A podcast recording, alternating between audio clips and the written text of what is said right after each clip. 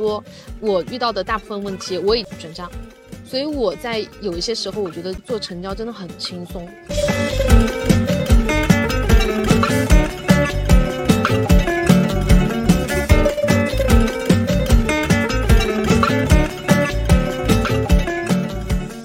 我是当小时，欢迎来到专注路径，期待结果，钱和流量，Hope Always 的搞钱搞流量系列访谈播客。我们今天请到了我们美丽的嘉宾各个小姐姐，她是一个很擅长在私域里面搞钱的，而且是很早，就现在其实才流行一个私域的概念，但是我们各个小姐姐在五六年前吧就已经开始在私域。幺四年的时候，哦，一五年、一四年，对那就快快十年了。七八年。大家好，我叫个个，我自己是一个用私域赚钱的女孩子。那过去的几年里面呢，是从私域里面做了不少的钱。那也在成都办了上百场的活动。如果给自己三个标签，喜欢搞钱，喜欢各种尝试，还有一个喜欢玩儿吧。啊，我觉得玩儿跟尝试好像都差不多。对，确实很喜欢搞钱。我感觉现在的女孩子都很会大胆的说出自己喜欢搞钱，但是我感觉前几年大家都还是比较内敛，感觉好像“搞钱”这个词不是一个非褒义的词，这两年好像会好一些。对，我那个时候就大三大四，那个时候确实大家好像都不怎么去谈钱，直到我后面几年才慢慢发现，其实想要赚钱的人很多，但是敢于去说出来自己要赚钱的人很少。对，对我我感觉疯狂点头 真的是很深有同感。是确实这几年好像大家对钱的包容性和敢于对外去说的更多了。但反而赚钱的渠道更少了。对，嗯，那你刚才说到你在大学期间就开始在搞钱了，是什么样子的契机？因为我发现赚钱是又快乐又好玩。是的，嗯，我大一的时候跟银行就谈了合作，我帮他们去做信用卡的这个销售。我当时是有一款叫做淘宝的。淘宝信用卡它没有贷款，它没有额度，所以就相当于是一张储蓄卡。但才进入大学的学生就很希望拥有一一张自己的信用卡，你就可以用它来消费或者存钱都可以。所以我可能是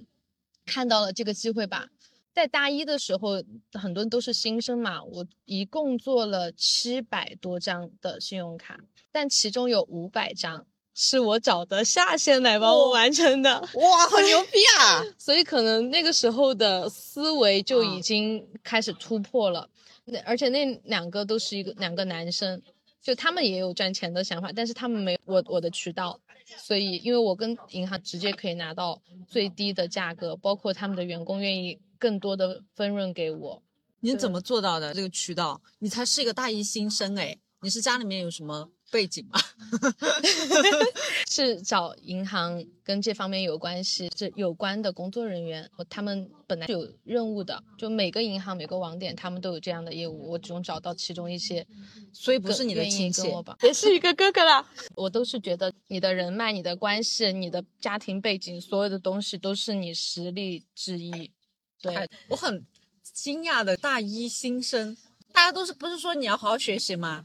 最早是我想赚钱，但我其实对钱没有那么渴望，就单纯的想要赚钱，我就去五八同城上面找的。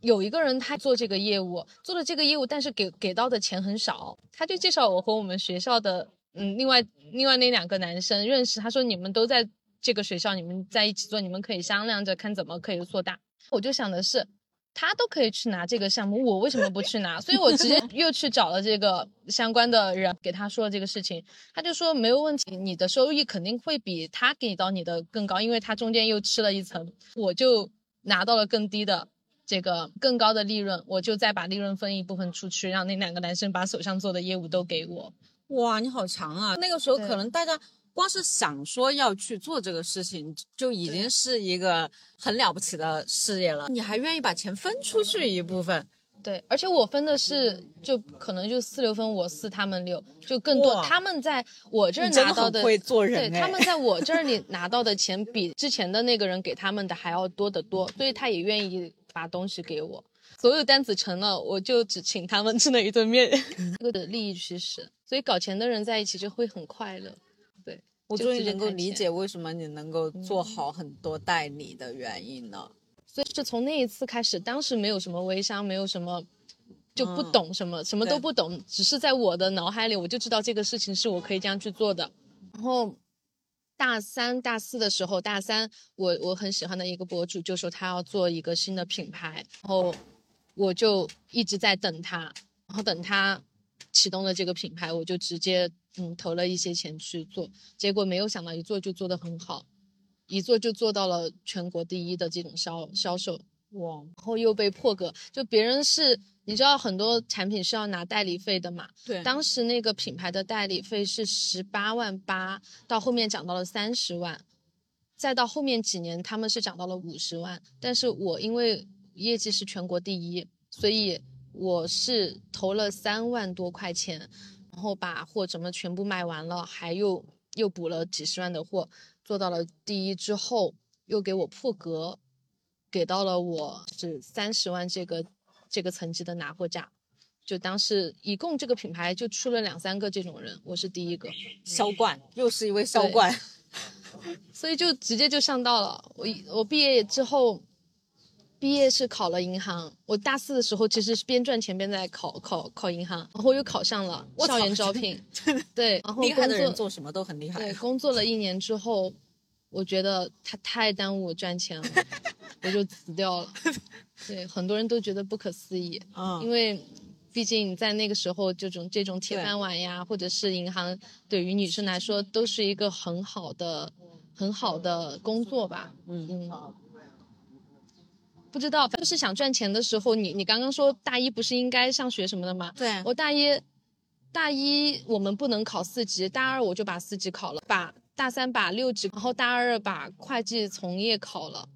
嗯，然后这两年不是没事，又考了个研。真的牛批啊！我跟你讲，你讲到大二就把四级考了，你知道我大学的学位证都没有拿到，是因为我考了八次四级，我都没有过，真的吗？我是我都没有拿到大学。那你更牛啊！对，所以很多那种公众号写我，我之前不是带着他们去环游世界嘛，都都说一个大学四级都没有过的人，他也能够环游世界，所以你也能。嗯我觉得学学历，嗯，并不能代表你赚钱的能力。对，嗯，对，但是又有学历又能够赚钱，这个有时候嗯可以说是运气，但是运气呢，确实也有实力的加成。嗯，对，就我也没有想到自己只是一个小的尝试，可以改变我后面好几年的人生，就完全走了不一样的路。我从初中的规划，当时是初中就已经开始有规划了，那叫人生规划。我初中就人生规划了。我从初中的规划是，大学毕业之后，呃要么考研，要要么是工作两年之后，哦哦哦呃，结婚，然后二十五岁之前生第一个，三十岁之前生第二个，然后今年三十岁了，连个男朋友都没有，就整个人生规划就变了。啊，嗯，然后我现在朋友看到我就都说你的人生规划呢，我没啦。嗯，是很很多惊喜。其实我觉得对我来说，是我更这条路是我更更更宝藏的一条路，是也完全没有想到过的一条路。你在大学之前赚钱的基因有显现出过来吗？没有，我们家里面没有一个人是做生意的。嗯，可是因为没有人是做生意，然后，所以我小时候，嗯，别人卖冰淇冰冰棍什么的，我就说妈妈你去卖。然后，呃，到初中的时候想要穿好看的衣服，我说妈妈你去卖衣服嘛。我妈真是，对他自己也是上班，也是体制内嘛，就可能是因为这种，有些是说不说也说不清楚为什么我就会想要走这条路。啊是什么原因让你想要休息？赚钱赚太累了吗？还是第一肯定钱没有，没有 钱是永远赚不够的，那个肯定是是每一个事情、每一个行业，然后每一个公司吧，我觉得它都是有一个轮回的。嗯我经历了一个品牌从它的萌芽，然后到成长，到它最壮大结果的时候，那嗯，是整个流程是走完了，包括品牌最后的一个嗯呃解散呀，或者是干嘛，然后走完了，我觉得是已经比很多人经历经历的多一些，然后我自己也觉得，那我也可以随着这个人生周期或者是品牌周期，我也来自己休休息一下。对，休息是为了更好储备能量。是的，的是当你走到了低谷的时候，你向前走的每一步都是向上坡路了。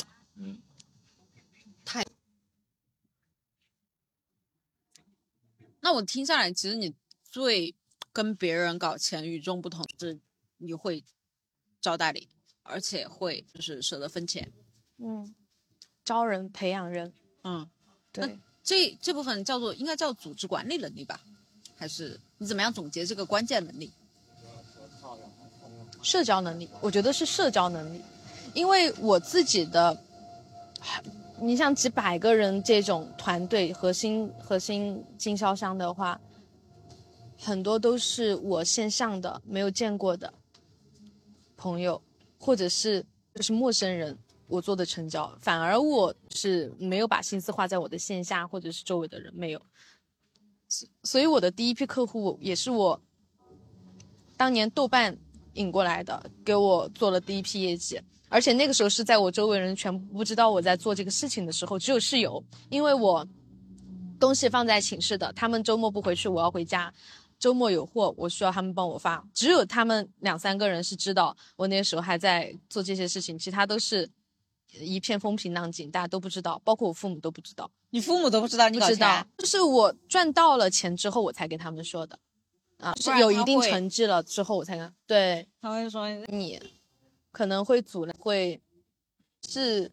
你你去做一些突破性的事情，总会有人跳出来告诉你你可能不行之类的，嗯，所以我谁都没有告诉，嗯偷偷干大事的人。嗯，闷声发大财，那你刚刚提到说社交能力啊，是我以为是会是管理能力。那因为社交，我会理解为大家是交朋友，没有利益关系，而你是带着大家去赚钱，这个嗯，其实我我觉得和做公司不一样，你讲的这个管理能力是趋于我给他们发钱，然后我需要去做管理。嗯但是在我身边的这一群人，他本来就有一个赚钱的自驱力在。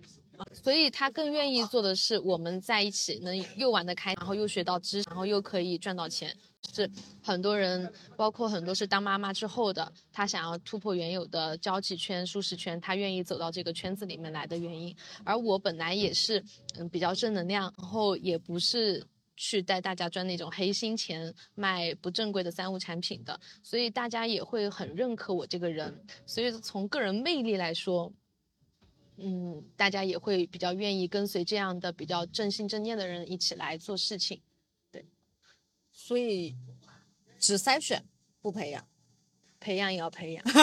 就 是又筛选又培养。对，因为在早些年，大家对酵素啊和酵素减肥这些东西它是不认可的，所以我们花了很长的时间去培养客户的认知，培养客户对产品的这种认可度，包括我们，嗯，现在很多市面上的这种产品品牌，其实都有是学习我们之前的这些呃模式，但这个模式确实是呃一个很好的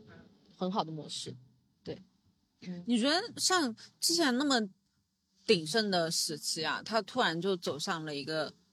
没落，嗯，它是一个周期。那如果重新来一次，有什么办法可以避免吗？前提是你要有足够大的动力去支撑你进入下一轮赚钱的周期。就像我们其实当时的品牌有很多就转向了做团购，嗯，但是做团购的利润没有以前的高，在以前。这群人是看不看不上这个团购的小利润的，但是当你走到了一个周期，你不得不去转型的时候，好像这个产品和这个平，然后这种赚钱模式，它又变变得合理化了。所以，如果说能足够能能够接受这样的转变，然后能够愿意去去做以前不愿意做的事情，我觉得也也还是可以。所以是钱到处都是，然后就看你赚多赚少，看你怎么，然后是热爱着去赚，还是说单纯的为了赚钱去做这样的事情？对。就没有好坏之分。你刚刚说的你那个社交能力啊，牛逼的社交能力，最有代表的一次应用是在哪个项目或者任务上面？还是就这个事情吧。嗯嗯，我的第一个经销商是我在微博里面认识的，我在一个评论里面跟他聊起来，然后私信，然后转到了微信里面聊。嗯，他在我这里从先是转五千。成成为的一个经销商，然后再到五万，然后再到五十万，都是第一我这儿的第一个给我付这个费的，他直到现在都还在进是产品的买，然后在我这里拿货之类的。是，我经常也以前也会发朋友圈，就说是陌生人，但已经是情比金坚的利益的关系，但是也有。这种闺蜜的关系，然后以前王心凌在成都开演唱会，她会从福州开是坐飞机过来陪我看演唱会的这样子的感情。哇，我感觉姐妹搞钱还是好快乐呀。对，还有像我做读书会这样子的，我读书会的人也是全都是陌生，然后大家因为呃。信赖同一同一种理，然后积极向上的这种想法，所以维系在一起。但是是因为线下接触了，然后认可我这个人，就更愿意跟你在一起玩。所以我当时在这个读书会里面又办了一个叫做同修会，它其实是每次我们就四个人，每人一周会读一本书，是这个也做了两年吧，到现在就大家的关系就很好。到了生日啊，然后一些重要节日都会一起聚，然后发展到去年，我们的父母也坐在一起是吃年饭，甚至我还跟里面有一个姑娘，因为她有一个愿望，她想要开一家民宿，那时候我又赚了钱的嘛，我说哎我也挺想的，所以我们是一拍即合，还去开过民宿啊，最后民宿怎么样呢？最后民宿当然是没有那么好啦，是我觉得是。虽然说毕业十年不到吧，但很多要踩的坑、要走的弯路，或者是去经历的，都还经历了不少了。讲讲你踩过最大的坑，就是民宿。就我们当时是在太古里旁边的朗寓，嗯嗯，我知道，弄了两套房子，然后去把它全部重装了一次，是硬装，但是。从一次性是没有没有这个行业相关经验的突然进，然后一次性又这样大的投入，然后其实就还是装修花了多少钱？装修两套房子加起来应该是有十万吧，七八万肯定是有的。弄了之后又觉得，嗯，像好像会每个月的房租会高于高于这个收入。后面还是就决定算硬这个东西硬亏了，嗯，但幸好当时是抽身的，因为后面又迎来了疫情，要不然的话还得亏，所以就有些事情走了这个坑，但最后的结局也不一定说是不幸或者是幸运，对，说不清楚，但因为有了这样一次，嗯。经历吧，然后让我知道说我后面的投资要怎么去做。如果说我这个情怀一直在这里，但是我以后比如说你手上有个一两百万，又想去投民宿的时候，那你那个时候可能一次性的投入会更大，你的损失如果说还是没有那种经验，呃，存积下来的话，你很有可能就把更多的钱拿进去砸了。太对了，我我我不是。在运营那个青城山的民宿，然后我接触了很多青城山民宿的老板。你知道青城山上面就直接修房子的，然后有个小姐姐，我去聊的时候，他们投了一千万，而且这个季节性就很明显，青城山它只有夏季，大家去避暑的时候才会常常爆，然后基本上二三月份是没有太多人的，甚至就没有人，周末都没有人。啊，对，所以我我我其实也是在后面复盘的时候，我想到了这些点，我觉得。他对我可能是一个教训，是一个坑，但是他应该是帮我避免了后面几十年我还要去踩的坑。我觉得你的心态真的是太正了，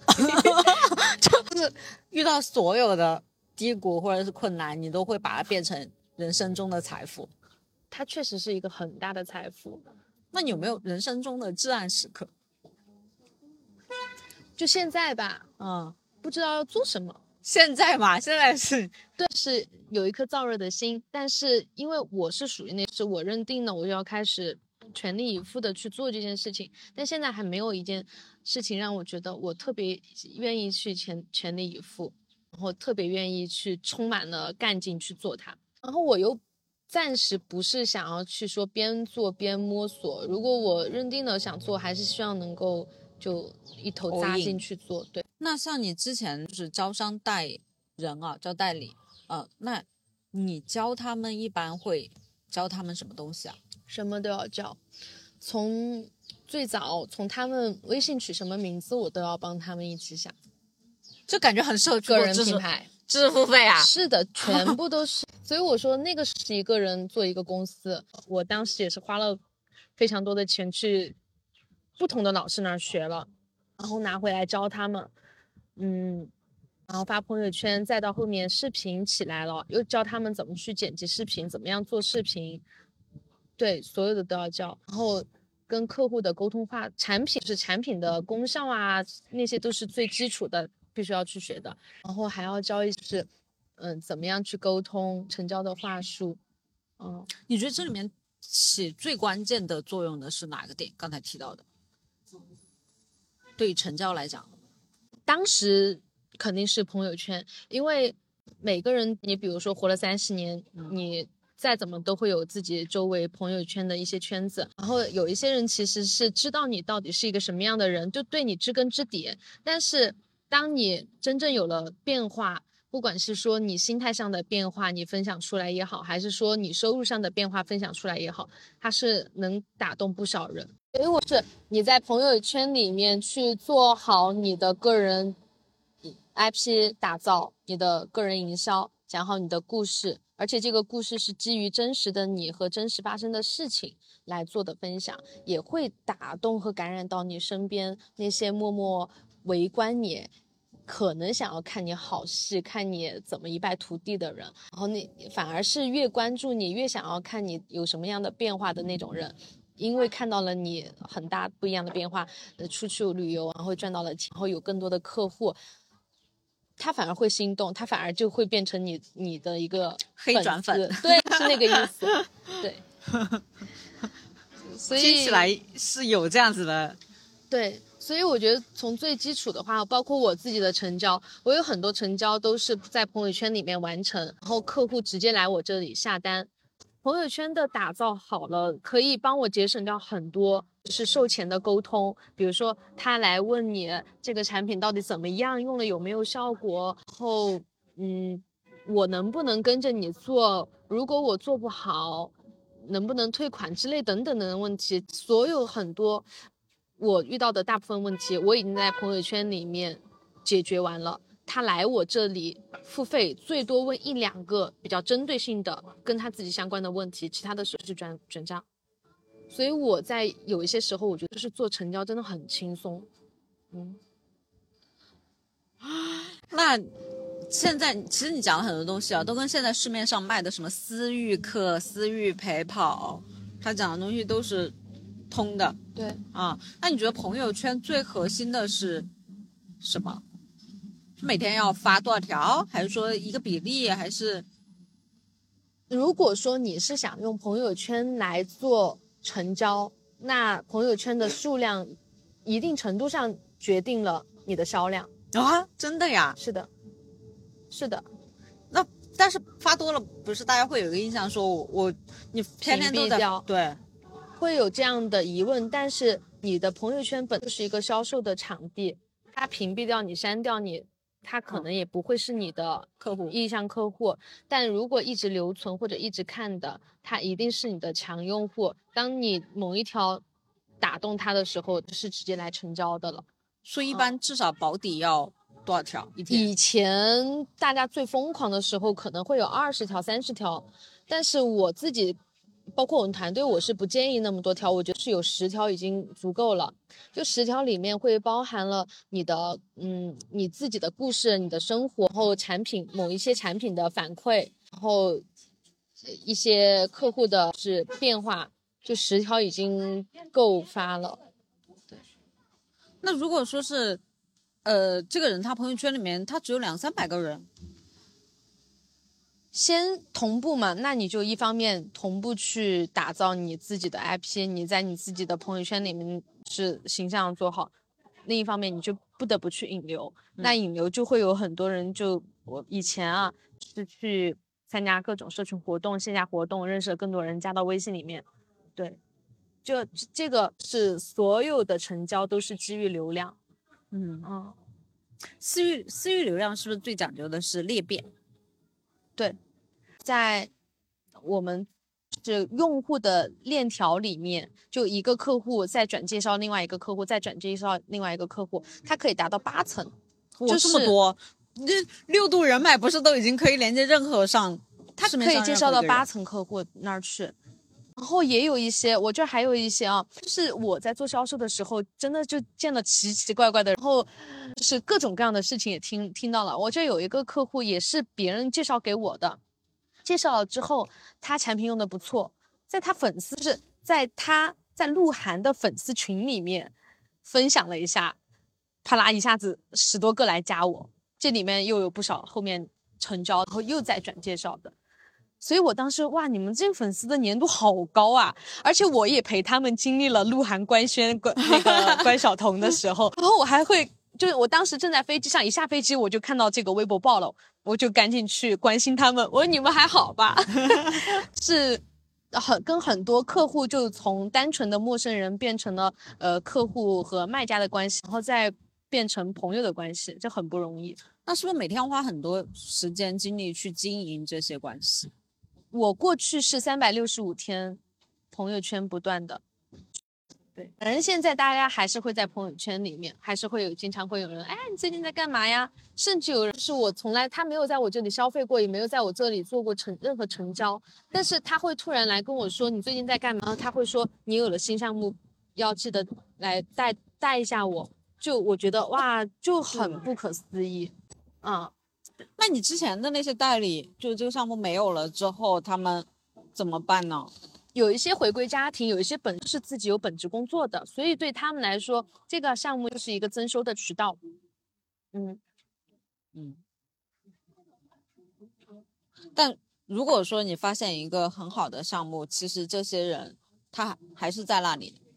我我不是跟你说我想要做那个看好的那个抖音视频带货嘛？嗯，我我刚看好的之后，我就去找了几个关系很好的跟他们聊，我说你们可以去做这个，就是跟我其实是没有利益关系的，但我也希望他们能够做起来，就属于这种。那你会觉得现在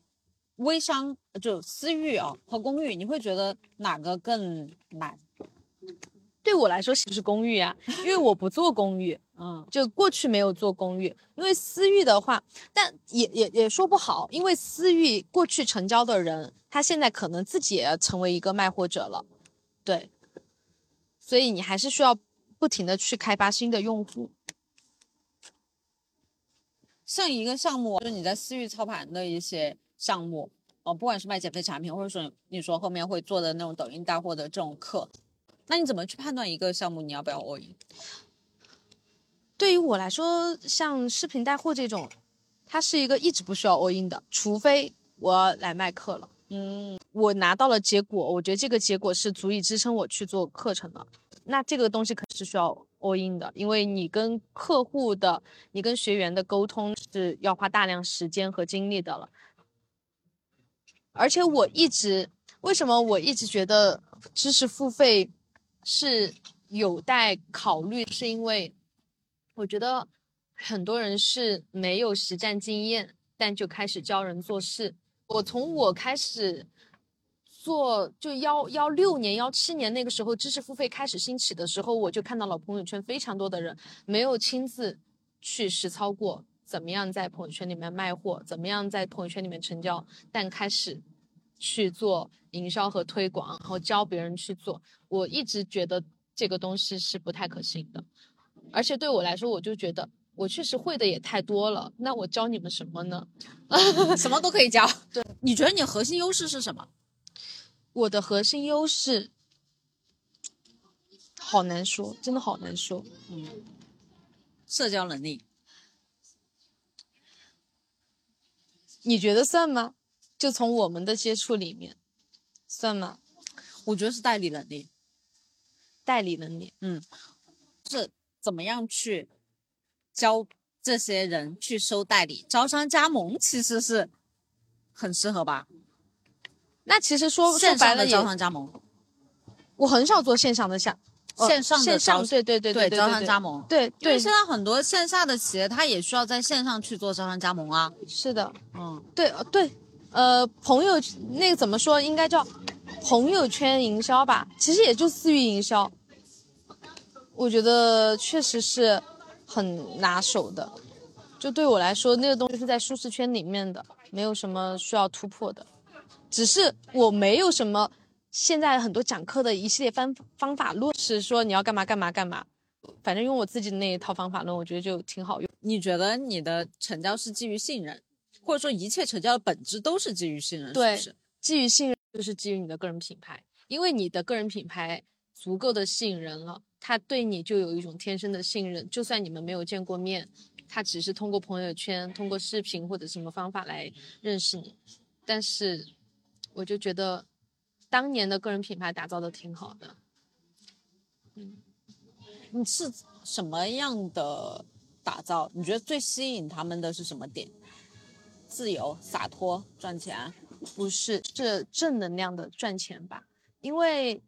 因为我才开始赚钱的时候也就二十出头，那时候大家都在说哇，九零后已经开始跟我们来比了，就是大家就觉得你年龄很小，但是你就有这样赚钱的冲劲，然后你还能做出这么好的结果，其实就会有一些人信任的。而且我是在这个行业里面已经做了七八年了，到最后是大家是认为你做了这么久，就是个老字号了，就是愿意信任你啊。后面再加上客户的一些转介绍，他基于对我客户的信任，然后看到了变化，在我这里，他也就有一种自然而然的信任感。嗯，那你觉得像微商或者是酵素这种最容易被人误解的地方是什么？智商税啊，对啊，就支是付费也有很多人觉得是智商税。就是每一个行业和领域都会有人去怀疑和质疑，但是为什么会有一些人足够的信任？是因为他们看到了切实和真正的变化，包括知识付费，他学到了，他成长了，他用他学到的知识改变了，那就是他的收获。然后对于我们是招商呀也好，或者是卖产品也好，他用了产品，他看到自己确实改变了。不一样了，周围的人也看到你这个，呃，明显的胖和瘦了，他自然而然也会知道说是结果，所以就不需要你再花更多的话去说去证明，任何的语言在事实面前是显得苍白无力。我们就属于那种，就肯定会有人质疑。那怎么判断？就他还没有拿到这个改变或者结果之前，他要怎么去判断这个到底是智商税还是真实有效的？嗯，其实我觉得是在他们信任的时候，他们已经自我洗脑好了，他已经认可你觉得是有效果，他才会来成为你的客户。如果他不信任你，他一直觉得是智商税，他他肯定不会成为你的客户，他也不会来进行咨询。所以这个也是一个分水岭的，其他的也不需要证明，因为你永远证明不了，就你永远用解释是说不通一个人的，只要他质疑你。他就有一千个理由来质疑你，那会有人质疑过你吗？有肯定是有，但有些质疑他不一定会让我知道。啊，但是我我遇到的很少，我下面下面那些经销商遇到的很多，然后我遇到的少是因为我第一做的早，所以没有给他们机会质疑，就已经有结果了。对，那像你的下面的经销商会遇到这些问题的时候，你会教他们如何应对呢？比如说什么问题比如说他的客户要退款、退货，然后就退呀、OK，就退是我在我这里，就算你是给了五万的这种款，你想要做代理，你你卖不出去，你觉得你跟着我学了，你也跟着我认真听课，然后我教的你也去做了，你觉得那还是卖不出去，那就退给你。就除了产品你开封了，影响二次销售了，这个肯定是没有办法退。但其他的任何任何情况我都要退，因为包括我之前那个微信上跟你说了提了几句知识付费，是同一批学员，他的水平是参差，你没有办法。但是知识付费有一个问题，本来是知识类的，可能不太好付退。但是基于如果你一旦有了你的个人品牌，你为了避免是黑粉的扩大或者是负能量的扩大，你可能还是会选择这条路。所以既然我都要选择退，那我就直接直接一点给你退，你不要跟我说任何的有的没的，嗯，对，大气，嗯，因为这种这种钱留在手上也不心安，留在手上迟早会给你找话说。就懒得去搞。那如果说是像一个刚刚刚开始做微商啊，或刚开始想要经营自己的，他第一步要做什么？习惯发朋友圈，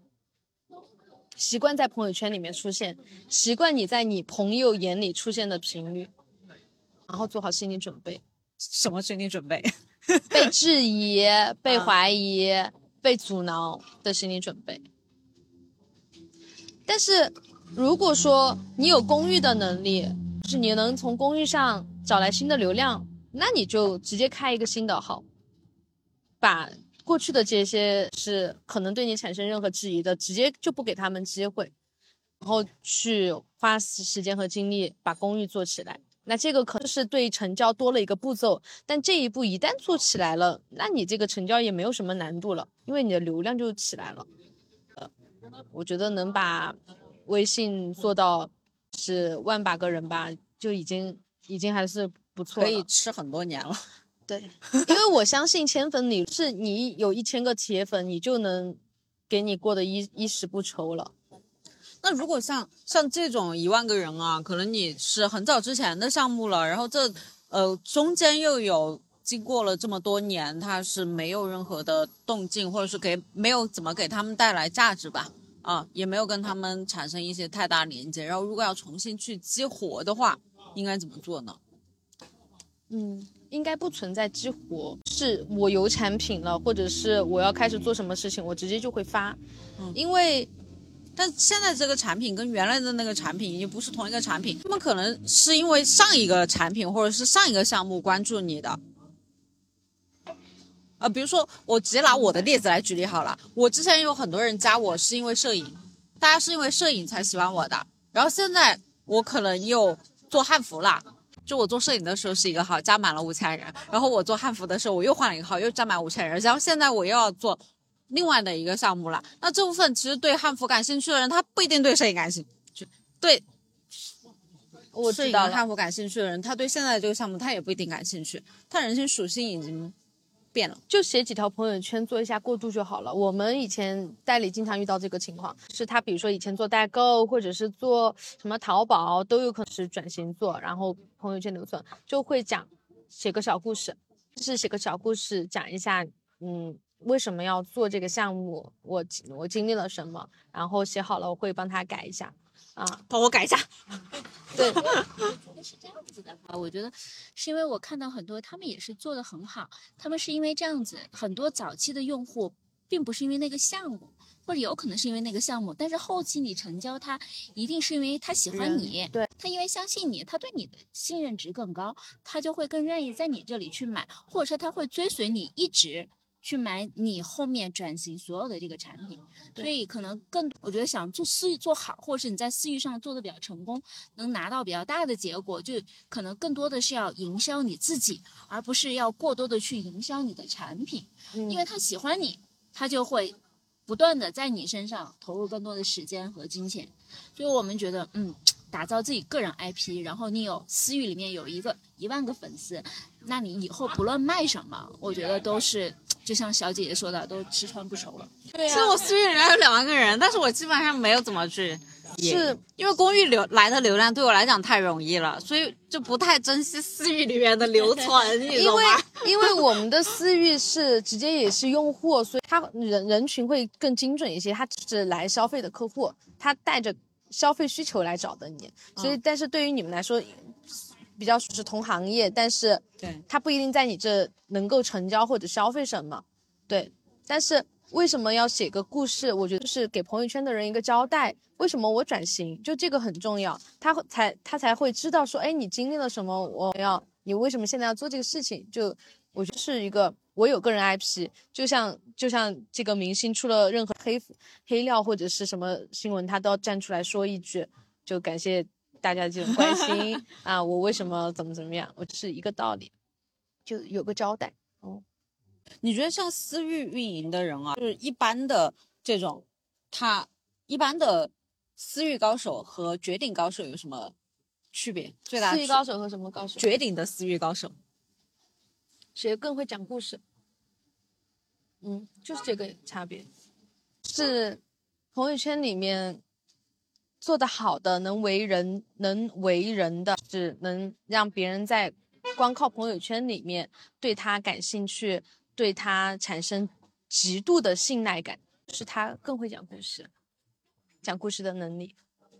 那讲故事他是连续性的吗？还是说我每一条都要编一个故事？还是说我这这都有。我我我我举个很简单的嗯例子，就今天其实我们在这里是一个简单的聊天，然后聊，但是放到朋友圈里面，你就可以就有一张这样图，你就可以写成是因为我的业绩很好，所以今天是做是搞钱搞流量栏目，对这个顶流小宇宙栏目，对两百个粉丝关注。然后嗯是是来来采访，然后为什么你可以做的这么好？为什么你能够在年龄那么小的时候就有这么好的业绩？然后就就属于就是，其实我们聊的什么他们不一定知道，但是你你朋友圈里面有一张图，你就可以把很多你想让他们知道的故事讲出来，嗯，或者他们想听的故事讲出来。你想让他们听的故事，是这是这种感觉。从卖货能力上没有太大的区别。我有一说一，是你谁会讲故事，谁会更美化，就是把你生活中的小事件更加美化的讲出来。确实那个不一样。我看过很多会讲故事的人，是能够吸引到人跟随。嗯，他说白了，他会讲故事，就说明他会编故事。他编的故事，就是我们是经历了同样的事情，但讲在朋友圈里面就变了味儿。你但是，所以我不能讲。你让我想起我们那天见的那个小姐姐，她说别人，他说他他说他去听一个老师讲的课，那个老师讲的所有的故事都是别人的故事。他说我听了这个故事，也表示我经历了，所以我就融入到了自己的故事里。我说啊，这也行，可能大概就这样吧。嗯，嗯，就是当时就哦哦，这个事情你这么讲出来了，牛哦啊，哦牛 啊，对对对，然后就发生了同样的事情，然后然后就会让他朋友圈里面的人说哇，就又崇拜感加深了。但其实也就那样，但真的就我，这是你刚刚一问我问题，我第一个反应出这个样子，没有其他的。学会讲故事吧，对，好好学一下。那怎么突破这个坎？我觉得这个应该是心理层面的，就大家会不敢去这么讲故事，或者是觉得自己不配，或者本来其实很优秀，比如说我环游世界是正式的，对吧？或者说你取得过的过往的成就，你会觉得是那不是过去了吗？或者说你今天哪怕发生一个什么事情，你会你会觉得那也不过是这样啊。是过去的经历，你时不时稍微提一下就可以了。但是我说的这个讲故事是讲你当下的故事，是我们一起吃饭，然后你隔一天又跟谁吃饭，然后又呃哪一天又跟哪个优秀的人吃饭，然后那个那优秀的人怎么来夸你啊？觉得哇，你就算之前有去全球旅行过，然后有这么多想法，然后又换了这么多跑道，但是换在新的跑道，你居然还能一口气开始做做这么好。然后就发到我懂了圈对，是有些话是借别人的口说出来。哎呀，我懂了，我我天天跟几个亿的大老板，之前我谈生意的时候，我都跟几个亿的大老板一起谈，然后但是我基本上都不发朋友圈。这太低调了，低调了就没人知道，没人知道就没有没有故事没有故事，没有故事就没有吸引力，没有吸引力就没有信任，没有信任就没有成交，没有成交就没没有没有钱。是这个样子。疯狂点头，你有什么想说的？嗯，是小姐这个讲的，其实我觉得在公寓跟私域是是一个是其实差不多的哈。就他们说很多做公寓的人，他们会疯狂的来去秀自己的车呀、豪宅呀，其实是一样的，可能车也不是他的，是租的，那个那个别墅可能也是租的，但是是要用特别快速的时间和特别低的成本，让别人能够快速的记住他。对不对？然后让别人是看哇，你好厉害，对吧？你这么这么年轻就取得了这么高的这个成就，其实说白是，你可能只取得了从零到一，但是你要让别人感觉你已经从零到一百了。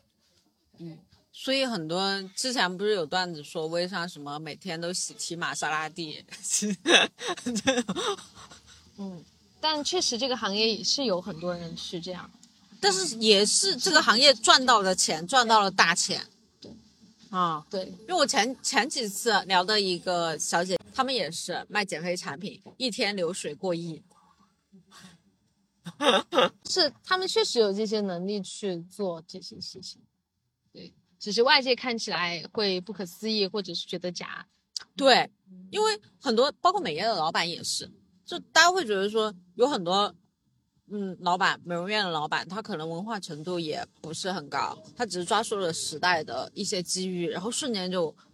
扩大了，瞬间就发达，赚了很多的钱。然后，但是他的认知可能各方面给大家感觉还是没有太大的一个提升。嗯，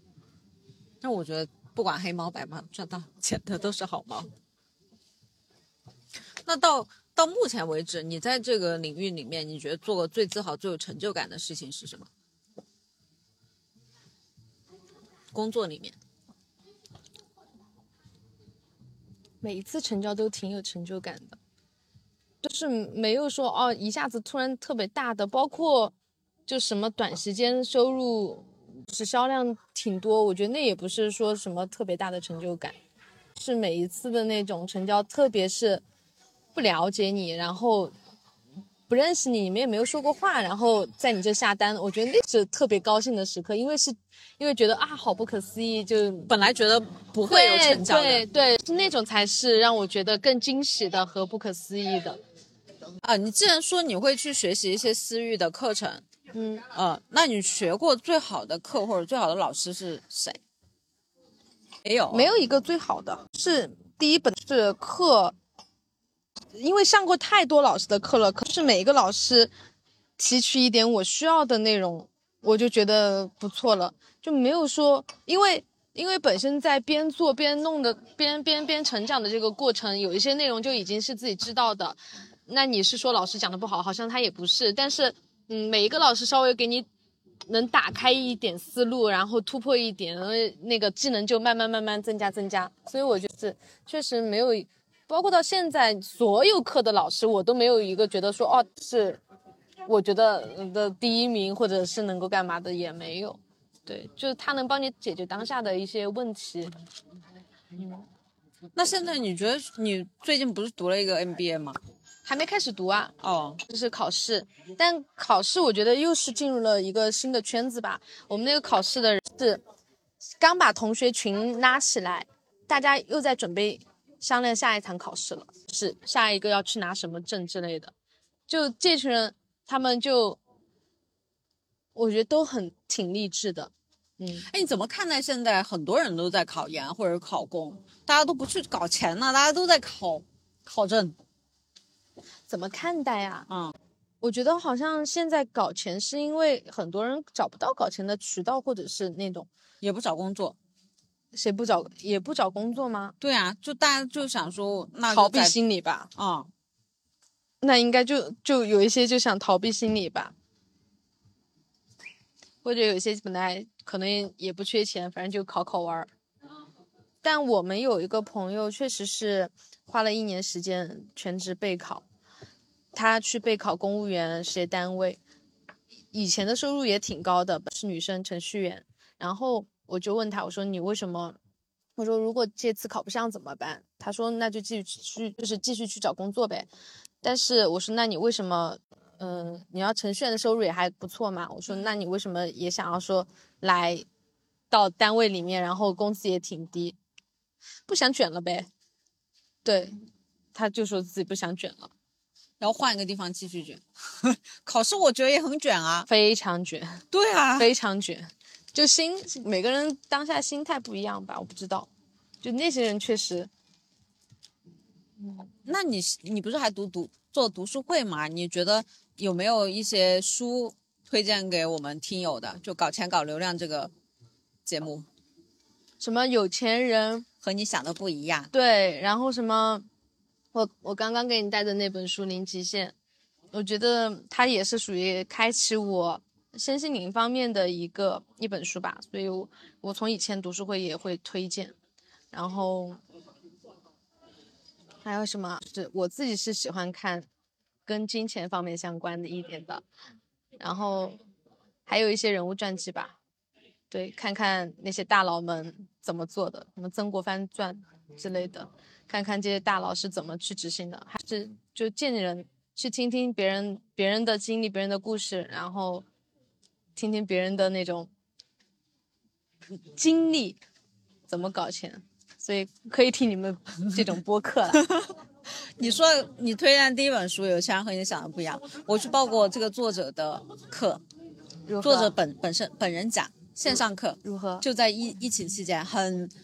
我觉得很高级，就外国外的知识付费，国外的知识付费的线上版很疯狂。他们怎么搞？就是那个老师在讲台上面，背后是一个大屏幕，就就跟看电影一样的。然后那个大屏幕上面会隔成很多个小隔间，那个小隔间是你是在上课的那个人看着摄像头，然后他就会说。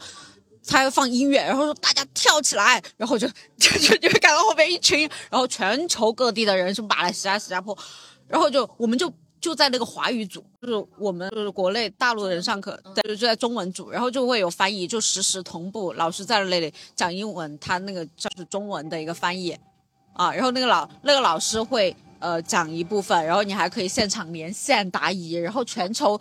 几千个人一起在上在线上。啊，那个格子里面，它是不是每一个格子就相当于一个听众？对，就是就是你，就是你打开摄像头，你就你一定要打开摄像头听课，相当于是腾讯视频把你们给投到背后去。那可以点吗？比如说这老师点到这个地方，然后你就必须要，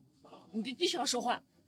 不啊，你可以上麦。你你你轮还轮不到你必须说话，不是他们用的那个是 Zoom 的对 Zoom Zoom Zoom Zoom，那他能成就那么多。可以那个，比如说那个讲师，他必须要就是他要点吗？还是他不点？他不点，你举手，你直接举手，嗯，你上麦，大家都轮着要上麦去交流，嗯，然后完了之后你还可以到小教室，因为你你现场几千人，你在大会场里面就跟线下一样的，你要分小组，然后小组里面要互相分享、互相学习，然后整个三。天，国外最喜欢搞这些，这样。对，才五百块，对，所以现在 要要报名的可以找我啊。所以现在国内的那种知识付费也也也挺敢于定价的。对啊，但是他们是为了升单啊，是一个饮料品，他会在课上卖他一万多的课，但一万多也不算贵，是基于国内的一些课程的话，以前我上的好多都是一两万一两万的，嗯，就觉得嗯。有些确实是韭菜，还有两天五万的，但后面反正也是各种很无奈。对，我觉得你一路赚钱下来啊，就听完你十十接近十年的一个搞钱经历，我觉得你做真的做了蛮多事情的，而且你又小小年纪就真的是从小就开始这么搞钱，我觉得你真的是太厉害了。搞钱是个终身的事业，但确实不可能每一次搞钱都顺顺利利、成成功功，然后一下子搞到大钱。你但凡你想赚钱，那肯定会有踩坑的地方，所以提前把坑踩了，提前知道别人的踩的坑。而且就算你知道别人在这个事情踩了坑，你还是要去踩。哎，不亲自踩一下，你不瞑目。对，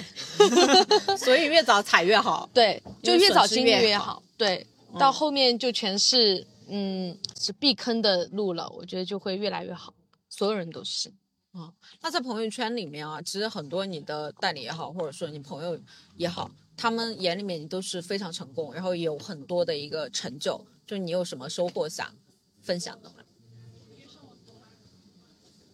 就是认准一件事情就去做，然后多尝试新鲜事物，应该是会有惊喜的。因为我从第一次赚是一次简单的尝试，然后他就改命，改了整个人生的方向。那如果重新来一次，你还会去选择做这个酵素的？会啊，肯定会。嗯，而且肯定会做得更好。对，因为你有了第一次的经验啊什么的。你觉得你搞钱的路上，你最感谢的人是谁？